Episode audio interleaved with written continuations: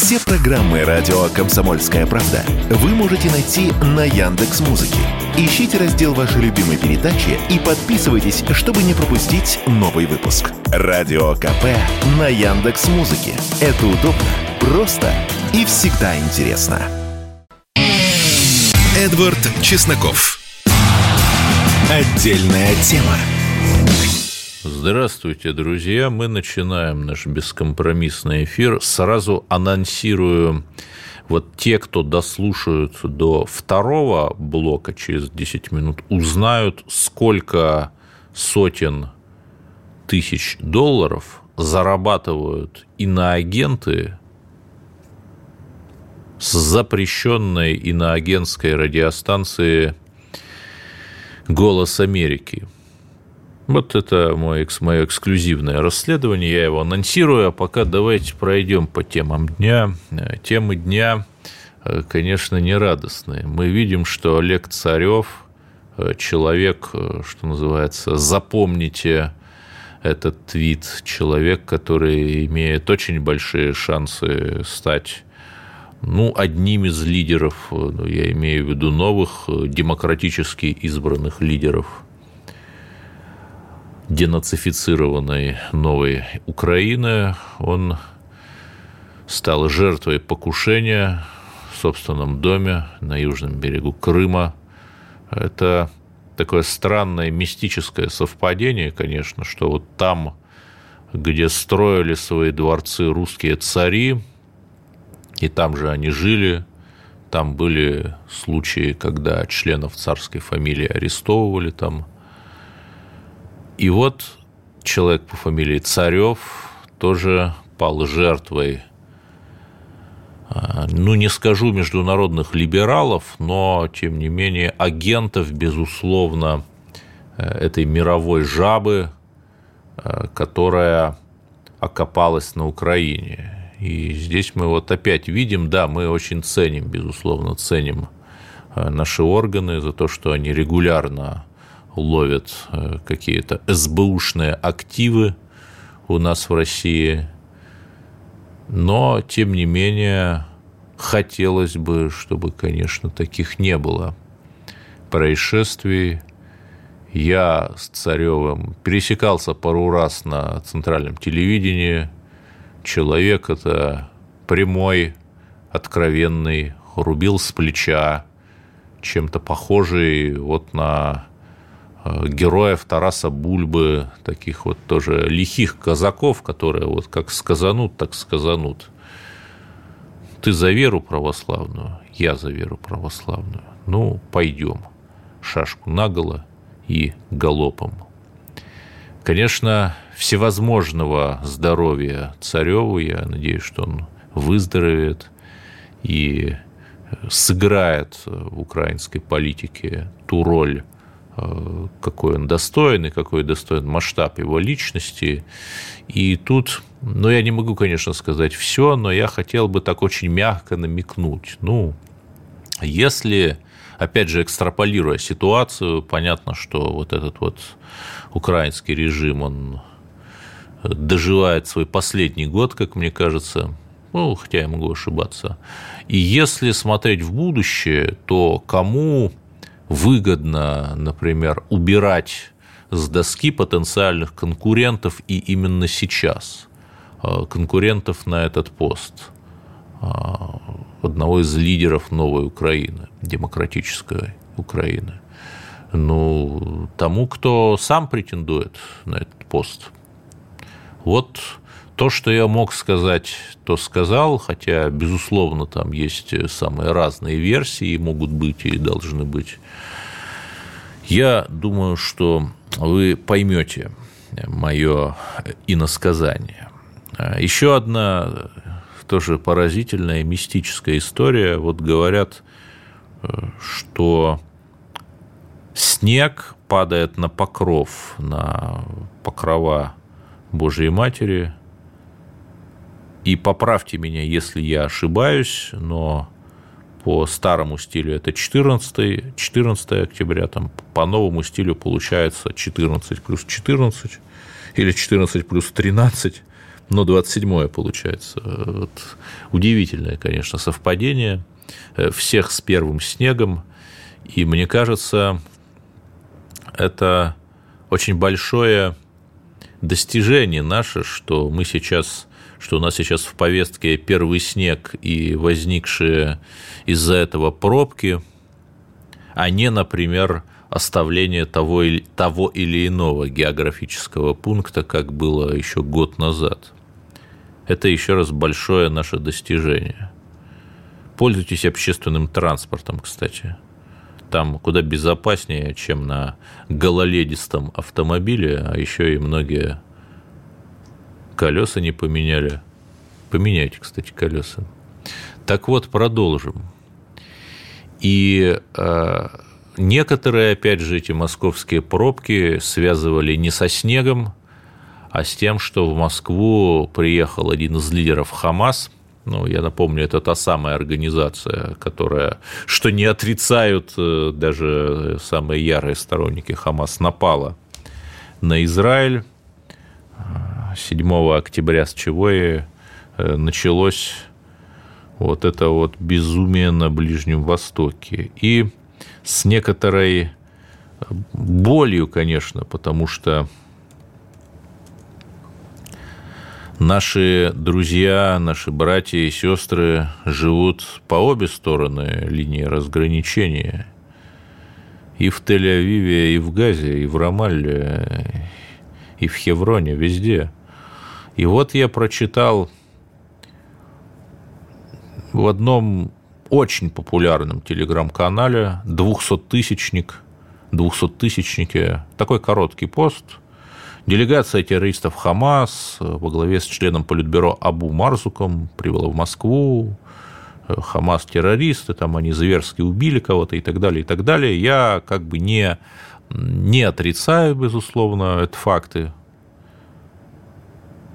Я просто хочу сказать, а, не скатываясь в вотабаутизм, ну, вотабаутизм – это когда ты говоришь, а ты сам не очень умный человек.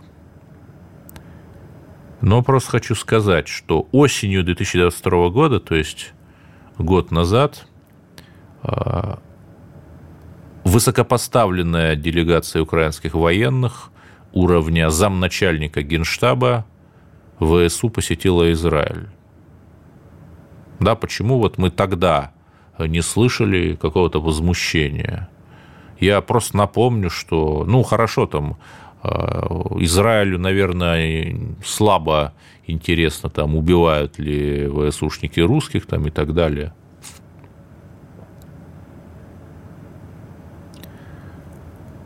При этом в рядах ВСУ сражаются буквальные неонацисты, сторонники Гитлера. Об этом были даже не десятки, а сотни публикаций до 2022 года, многочисленные фотографии – которые устраивают склад с оружием в синагоге. Опять же, есть фотографии этого самого. Уманьская синагога, там еще от весны 2022 года фотки. По-моему, никто их так и не опроверг. Есть очень серьезные аргументы в пользу того, что э, эти ВСУшники, эти вороватые интенданты поставляли оружие Хамасу, который напал на Израиль. Но, во-первых, об этом сам Нетаньяху говорил еще там с полгода назад, ну, конечно, со знаком вопроса, что вот есть такая опасность.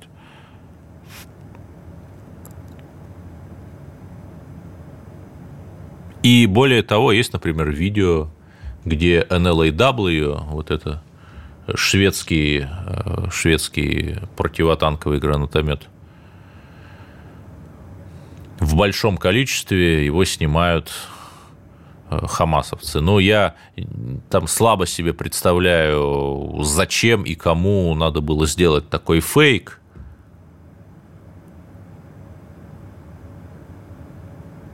Соответственно, вот не могу я здесь разделить негодование наших друзей. Ну, ну еще говорят, что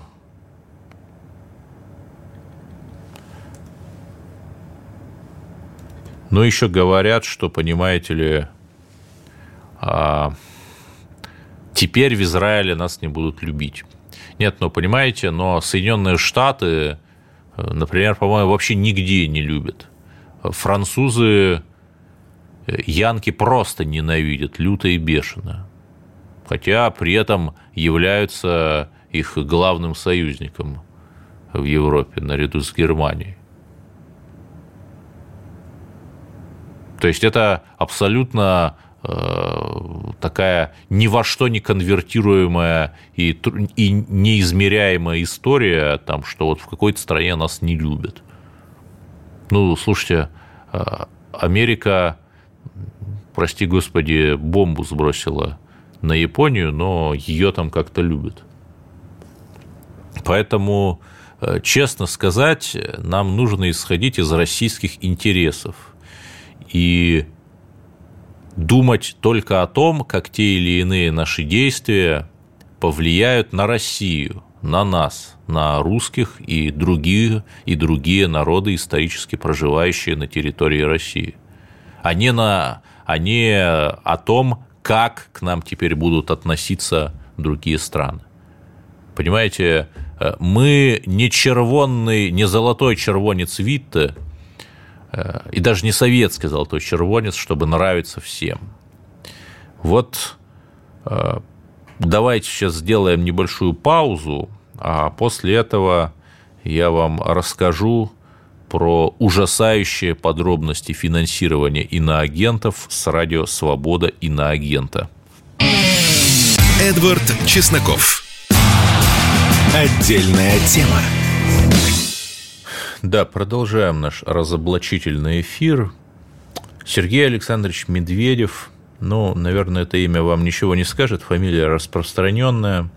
Скажу так, Сергей Александрович Медведев, признанный год назад иноагентом – тот, кто сказал 10 лет назад, в 2013 году, э, о том, что у России надо отобрать Арктику. И вот прям цитата. По-хорошему у России, как у несправившегося и безответственного хозяина, подождите, в чем, э, в чем Россия не справилась? Какая статистика, а, причем ну, человек же ученый, должен э, элементарно владеть материалами элементарно формулировать свою мысль не на основе эмоций, а на основе хоть каких-то фактов. Ну, хорошо. По-хорошему, у России, как, как у не справившегося и безответственного хозяина, Арктику надо отобрать, и передать под международную юрисдикцию, подобно Антарктиде, с полным запретом на хозяйственную и военную деятельность, да, а, и так далее, и так далее. Вот э, такая чудовищная русофобия. Еще раз, э, Сергей Медведев иноагент. Ну, у нас э, наш Минюст, он, как правило, не объясняет, ну, там не только Минюст, там прокуратура, другие органы, почему они вот этих персонажей признают иноагентами, ну, значит, это придется сделать мне. Причем господин Медведев Сергей Александрович работал в одной из крупнейших российских научных школ, был там заместителем декана на одном из факультетов, владеет шестью языками, спортсмен, марафонец – Потрясающе. Железный человек, Iron Man, если вы понимаете каламбур. Имел две аудиенции с Папой Римским, это я все Википедию а, цитирую. А теперь а, отгадка. Отгадка. А, ну это все там а, Германский фонд науки и политики в Эбенхаузене, Институт международных отношений в Риме, Институт международных отношений в Хельсинки. Это вот куррикулум Вита нашего уважаемого политолога.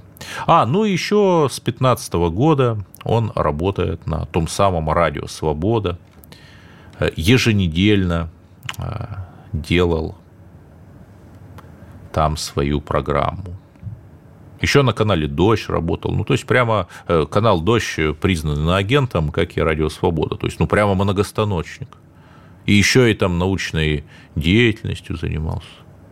Блистательно. А теперь открываем другой документ. Это был публичный документ.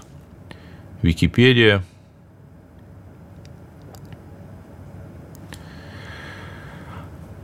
А, ну, я сейчас делаю такую драматическую паузу. Как вы думаете, сколько зарабатывал этот человек, э, работая ведущим на радио «Свобода» и на агентском?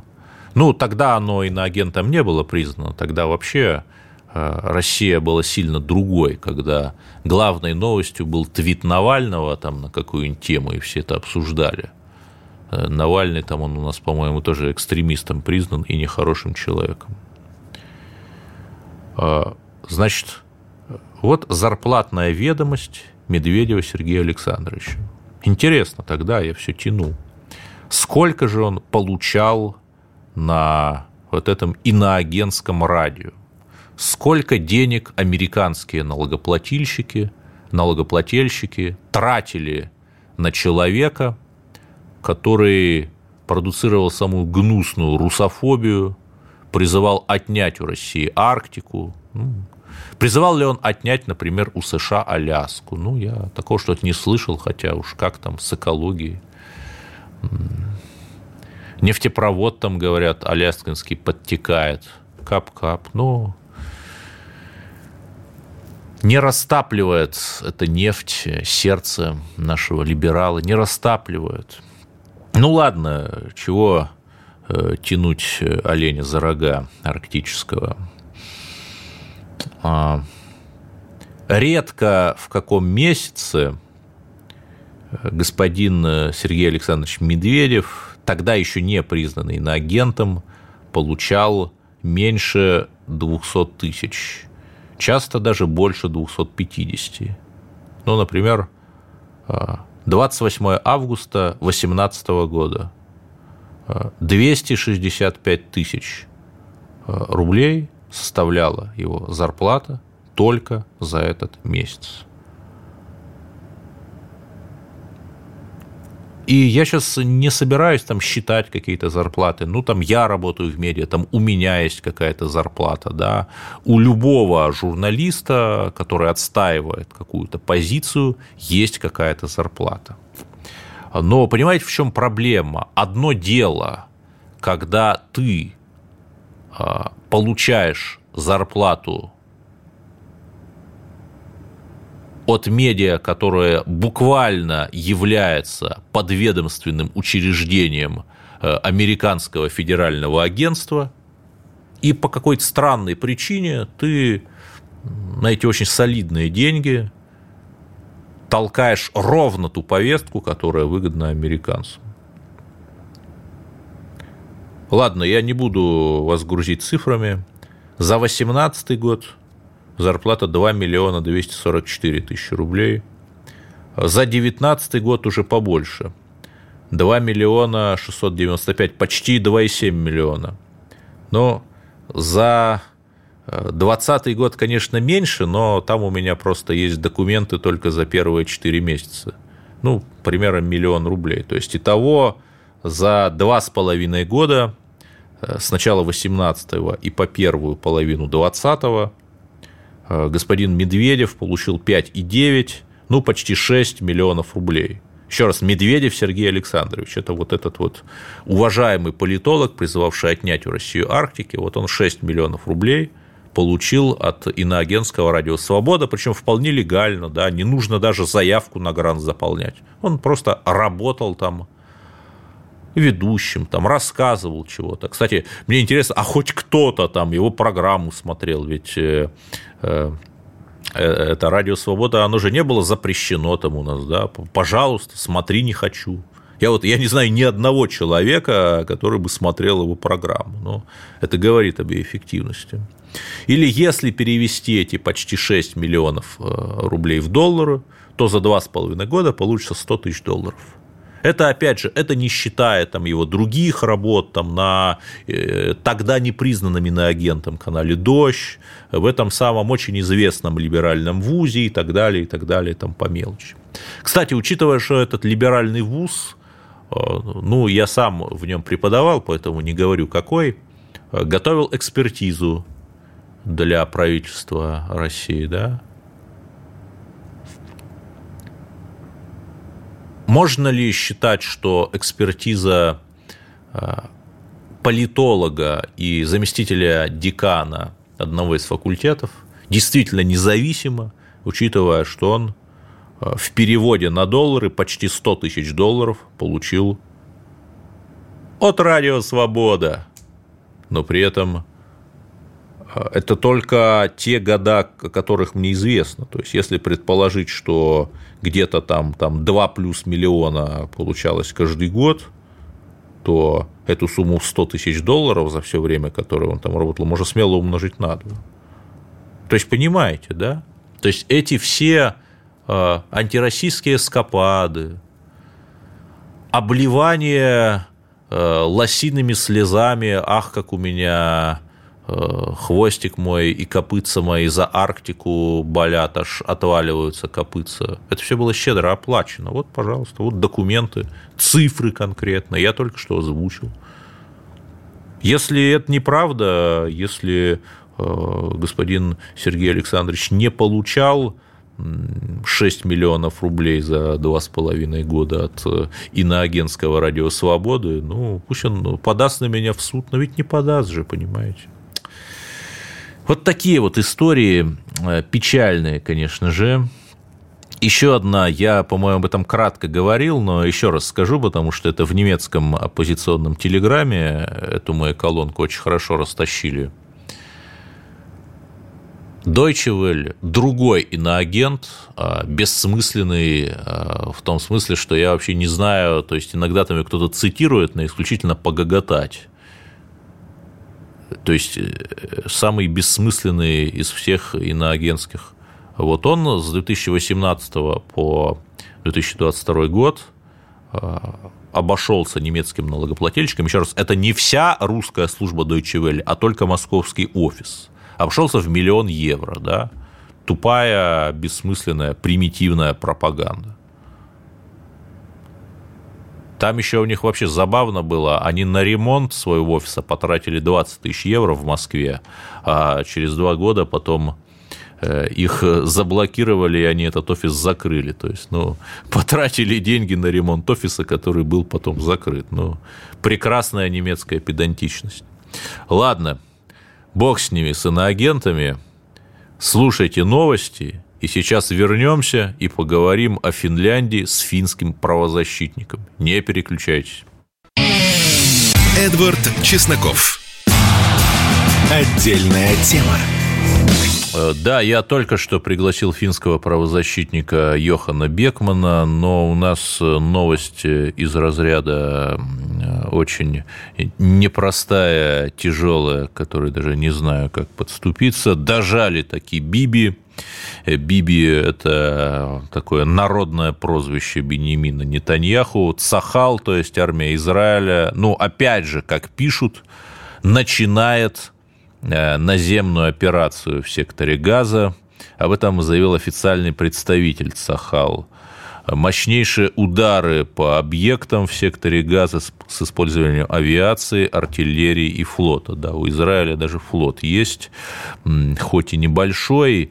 И э, я, как эксперт, международник, обязан сказать, что, конечно, я был неправ. Вот мне казалось, что наземной операции не будет или она будет отложена, но Биби, конечно, дожали. Это видно, уж что уж там ему сулили все эти э, Макроны, Шольцы, Байдены и другие мировожабники, которые туда приезжали, не знаю. Понятно, что ни к чему хорошему это не приведет. Понятно, что будут жертвы с обеих сторон. Давайте вот я, опять же, господина Бекмана назвал по другому поводу, но я не могу у него не спросить. Опять же, господин Йохан, здравствуйте. Мы здесь в этом конфликте соблюдаем нейтралитет, мы сопереживаем и простым евреям, и простым палестинцам, но вот как вы, как финский эксперт, достаточно далеко э, родина ваша находится от Святой Земли, как вы видите этот конфликт и начало наземной операции? Ну, вы знаете, мы, конечно, уже долго живем в условиях, где трудно сказать, что э, происходит завтра или на следующей неделе. В принципе, в мире может случиться э, что угодно, и сейчас, к сожалению, ближе и ближе э, к этому. Это уже похоже на мировую войну. Мы видели высказывания руководства Израиля о том, что они до конца воюют, до окончательной победы до ликвидации Хамаса и так далее. И одновременно мы видели э, лозунги Зеленского, который говорит, что они тоже намерены воевать до конца, до полного освобождения их так называемой территории, и с помощью еще с западными оружием и так далее. То есть, к сожалению, к сожалению, с этими э, лозунгами, этими высказываниями э, Третья мировая война уже стала ближе и ближе, к сожалению. Вот я процитирую как раз представителя Цахала контр-адмирала Даниэля Хагари, простите, не знаю ударения. Военные усилили авиаудары по сектору газа в последние несколько часов. Очень значительные удары по подземным целям. Это вот то самое хамасовское метро-2, по которому они перемещаются там. И понятно, что, видимо, это пока что все-таки не наземная операция, а именно артподготовка большая, масштабная, там просто а, огромные, вот представьте, огромные огненные столпы, а, вздымаются над этой несчастной газой. Это один из самых урбанизированных регионов мира. Напомню, там вот буквально весь это то, что называется газа-стрип, то есть по-английски это понятнее, вот полоска такая, а не сектор а, у побережья Средиземноморья. И вот представьте себе, что очень урбанизированная территория, а, как там, как Сталинград, например, или там, как э, Донецкая агломерация. И вот э, зайти туда и начать там боевые действия, при том, что там остаются люди, мирные жители. Это просто ад. Э, сейчас я передам слово Йохану. Скажите, господин Бекман, вот при этом Финляндия входит в НАТО. Вот насколько в этом контексте нужно Финляндии НАТО? Ну, вообще Финляндия НАТО абсолютно... Э, это не, не, не место Финляндии в НАТО, это не интерес финского народа быть э, в составе НАТО, естественно. Но в данной ситуации никто ничего не спросил у финнов, э, никакого референдума не было никаких э, открытых дебатов не было о том, что финны думают о вступлении Финляндии в НАТО. Наоборот, был какой-то план, и план был реализован э, в срочном порядке, и Финляндия вступала в НАТО блицкригом, да, можно так сказать. Это уже было в этом году, совсем недавно, э, в апреле месяца. А что сейчас происходит? Финские власти хотят э, подписать еще э, э, помимо НАТО, кроме НАТО, дополнительного договора с вооруженными силами США, двухсторонний договор, который позволяет вооруженными силами США использовать финскую территорию, как они хотят. То есть, когда сейчас очень много говорят о том, что будут ли в Финляндии базы НАТО или базы США и так далее? Э, я бы сказал, что вся Финляндия уже э, база НАТО. Ну и, например, там можно будет разместить вот эти американские биолаборатории с высокотоксичными патогенами. Да-да, это естественно. Главная угроза сегодня – это именно биологическая война, химическая война и так далее. И они могут это развивать э, именно из территории Финляндии. Финляндия, конечно, очень э, нужна именно для американских русофобов, именно для тех, которые планируют э, фактически Барбароссу 2.0. То есть это большая война против России. Будут ли они вести эту войну с помощью биологическими оружиями нового, нового вида, э, химическими оружиями? Это пока не знаем, но опасность, конечно, очень большая. Естественно, они используют финскую территорию, как и использовал Гитлер э, в своей Барбароссе против Советского Союза. Также и американцы будут использовать Финляндию, именно финскую Лапландию против России. Они уже провоцируют э, полным ходом э, по полной программе и на севере, и везде. Э, поэтому ситуация, к сожалению, очень это трагичная, это трагедия.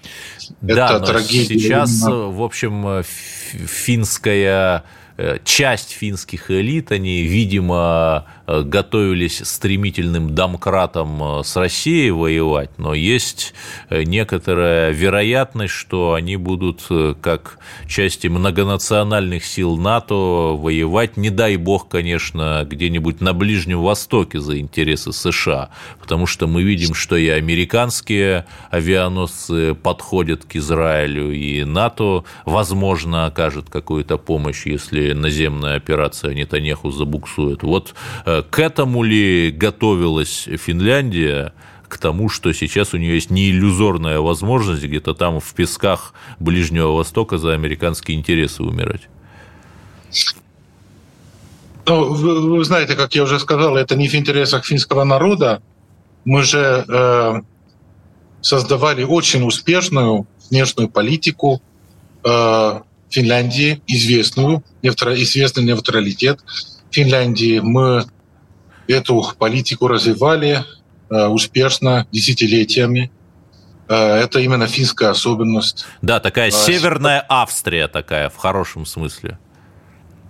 Да, Северная Австрия, может быть, да, но в любом случае говорили о финляндизации, наши американские враги тогда, что это якобы плохо, но на самом деле мы, у нас действительно еще полтора года назад у нас были хорошие отношения со всеми фактически. У нас были хорошие отношения и конструктивные отношения с Россией, ну и с Евросоюзом одновременно, с США, и со всеми соседами и так далее. А сейчас мы живем абсолютно в другом мире, очень напряженном, очень опасном.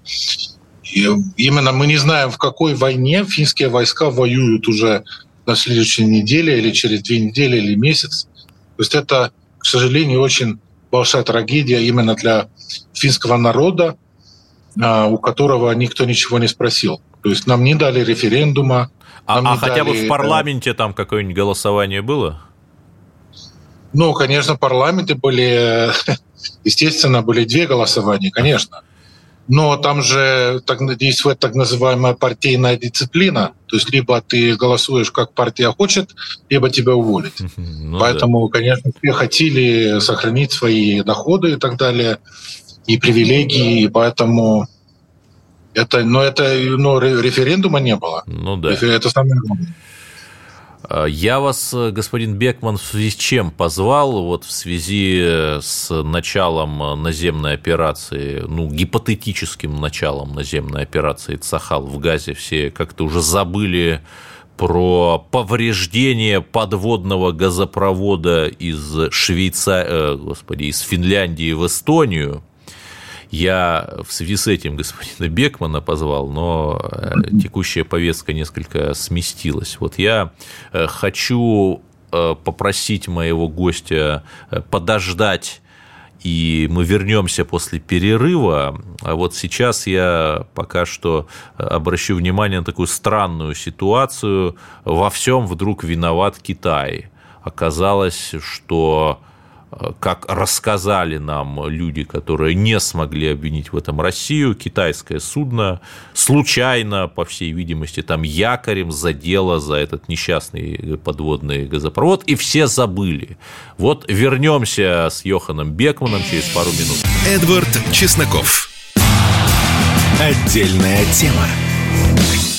В заключительном блоке нашего прямого эфира Йохан Бекман по-прежнему с нами, финский правозащитник. Вот, Йохан, я уже обрисовал эту трагикомическую историю с газопроводом, который, оказывается, не Россия повредила, а вот совсем другое судно якорем. Вот я правильно понимаю, что готовились обвинить в этом Россию, там санкции какие-то ввести, но не получилось? Но вы знаете, это, во-первых, это была очень большая тема, и большой темой финские СМИ, именно этот э, маленький газопровод. И, честно говоря, э, как сказал Путин, что он об этом не слышал раньше – но многие и финны не слышали раньше, что есть такой газопровод. Я тоже об этом ничего не знал. Да. А вдруг начали говорить э, уже... Это точно так же, как, простите, что перебью, точно так же никто не знал о существовании Сергея Скрипаля, который якобы там какой-то мега-агент. Ну, жил он себе и жил там, пока его Ми-6 не отравило. Да-да, ну, честно говоря, вот мои первые мысли, когда начали финские СМИ об этом э, барабане, да, то есть это кричат, орат, то есть, то есть это очень большая дискуссия действительно в нашей СМИ, вот именно с обвинениями, конечно, в адрес России, естественно, но я даже подозревал, что существует ли вообще вот этого газопровода, потому что я никто, никто об этом не слышал раньше. Но действительно что-то есть, и потом сейчас какое-то расследование, какие-то какое-то следствие якобы так далее. Но э, суд, э, к сожалению, в том, что обвиняют э, постоянно с разными формулировками именно Россию в этом. И, к сожалению, вот, ну, это типичное, конечно, для нашей прессы, для НАТО, естественно, но понятно, что для НАТО это очень важная операция, именно информационная, и психологическое тоже это подготовить финского народа к тому, что якобы да, что было русские плохие якобы.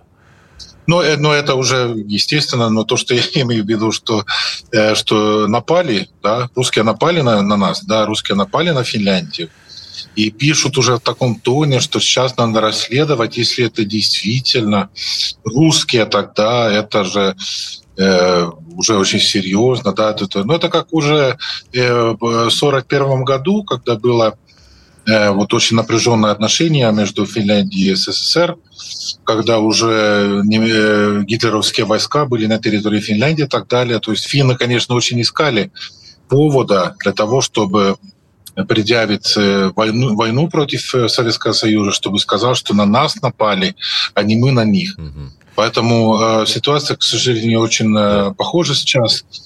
Э, что будет дальше, никто не знает, но это продолжается. Хорошо, еще, один, еще одна новость из страны Суоми, которая меня поразила. Финляндия запретила сделки с недвижимостью для граждан из стран вне европейского экономического пространства, по сути, речь о россиянах. То есть, э, ну, это, опять же, э, по сути, дискриминация. Еще раз, я не за тех россиян, которые в Финляндии там что-то покупают, давайте на родине инвестировать, да, но э, это вот очень дурно пахнет. Там, это буквально 30-е годы 20 века. Нет, это хуже. Это хуже 30-х. И то, что сейчас Э, происходит, и та война, которую НАТО, военный блок НАТО ведет против России, это хуже нацизм, это хуже Третьего рейха, это хуже Барбарос и так далее. Ведь у них же есть э, ядерное оружие, у них есть э, биологическое оружие и так далее, химическое оружие. Они угрожают постоянно. У них вот эта агрессия против России растет каждый день. У них постоянно такие пробные Э, информационно-психологические операции, вот они тестируют, да, то есть это э, но что касается, да, вот этой недвижимостью, это никакого толка нет, конечно. В Финляндии действительно русские покупают и купили дачи в Восточной Финляндии и так далее. Но здесь не очень много, во-первых, э, этих покупателей или собственников вообще. Во-вторых, это относительно маленькие объекты. То есть это, это просто издевательство. Издевательство, преследование. Ну, это то же самое, как э, нацисты преследовали евреев.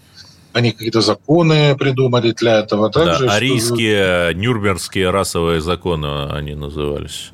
А, да, да, да, Йохан мир. Бекман, финский правозащитник, спасибо большое, господин да. Бекман. Э, хороших вам выходных. До свидания. Еще раз спасибо, что приняли участие в нашем эфире.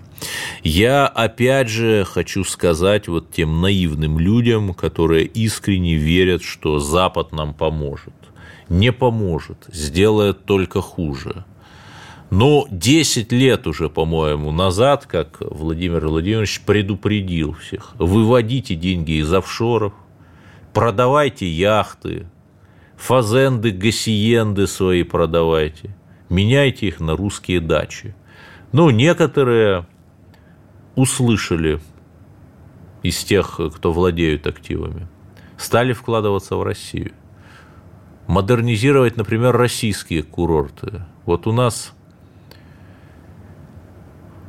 э, в Кировске, это под Апатитами Мурманская область, превосходный горнолыжный курорт, ресторан там э, на горе километровой вышины открыт, мирового уровня. Не хуже их Гармишей Патеркирхенов и прочих Куршавелей, но такой патриотический разворот сделали, сделало меньшинство наших олигархов. Но сейчас они расплачиваются. И вот их не жалко. И еще, ну, э, я просто не понимаю. Вот я не понимаю людей, которые там бьются в Европу и эмигрируют. Ну, там условная Пугачева, условная. Уехала в Израиль, там началась война. Сейчас она, говорят, на Кипр уехала. При том, что у Кипра серьезнейшая 40-летняя территориальная проблема с Турцией и Северным Кипром.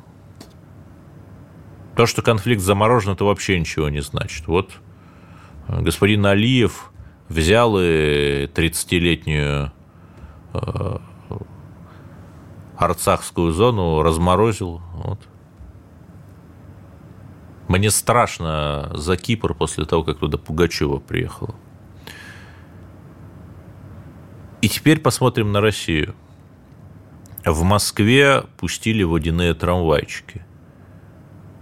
Есть города, где э, водный транспорт такого рода работает круглогодично – есть города, где он является электрическим, но такого, чтобы он был и круглогодичным, и электрическим, такого нет. То есть здесь Москва опять впереди планеты всей. Я вот, кто живет в Дефолт Сити, я вот прям очень советую, оказавшись на трамвайчике, ну это я уже э, на какую-то более позитивную тему перехожу под конец, ты буквально себя чувствуешь в каком-то космическом корабле. У него такой невероятный футуристический дизайн – особенно когда вот на закате все время таки тянет спросить себя, господи, из какого это фильма. А это не из фильма, это жизнь. Буквально как вот какие-то утопии, знаете, такие советские, пятидесятнические, шестидесятнические. А вот у нас мы сейчас их воплотили. Ну, а, и самое главное, вот уж на что я не фанат массовой миграции и всего вот этого – но поспешили, конечно, сказать ретивые СМИ, что хулиган из Щелкова, который напал на ребенка, был мигрантом. Нет, это оказался местный хулиган, хотя нам здесь, конечно, гордиться нечем. Но и дедушка, э, вот этот вот старый мастер кунг-фу, э, который хулигана наказал, тоже оказался местный. И вот это, кажется, как мне кажется, главное, неравнодушные граждане. Ну, невозможно там на каждый угол поставить милиционера. Но вот э, такие люди, как этот э, щелковский мастер кунг-фу, э, кстати, к вопросу там, зачем нужны депутаты. Вот есть такой депутат Александр Толмачев, ему лет 30, он в Думе как раз избирался от Щелкова, и вот он объявил у себя в телеграм-канале сбор денежных средств, э, собрал там около 250 тысяч и отчитался, действительно встретился с этим ветераном, дедушке 72 года, и перевел ему деньги, там прям показал скрин перевода всем. Э, Ну и пусть, в общем, дедушка, дедушка заслужил. Вот давайте... Это история, где даже разжигание не приплетешь, потому что мигрантов нет. Вот давайте на этой позитивной истории мы как-то закончим. Но тут опять почему? Дедушке 72 года, то есть его еще учили учителя, которые застали старую Россию или хотя бы учились в царских гимназиях, ну, примерно. То есть еще более-менее человек выучен по-русски. 72 года. Всем бы, всем бы так. Вот настоящий герой, и э, совершенно справедливо, что его э, пригласили в Государственную Думу, там грамоту дали. Вот стопроцентный позитив. Ну и э, заканчивая, опять же, парламентской нашей пятиминуткой, сегодня в Думе открылись парламентские игры, туда приглашены участники из 12 стран, не только ЕАЭС и СНГ, там, но и, например, африканские страны. То есть мы видим, что Вячеслав Володин, опять же, укрепляет отношения с нашими партнерами методами парламентской дипломатии – а спортивная дипломатия – это вот тоже очень хорошая дипломатия. Слушайте радио КП и не переключайтесь. Эдвард Чесноков. Отдельная тема.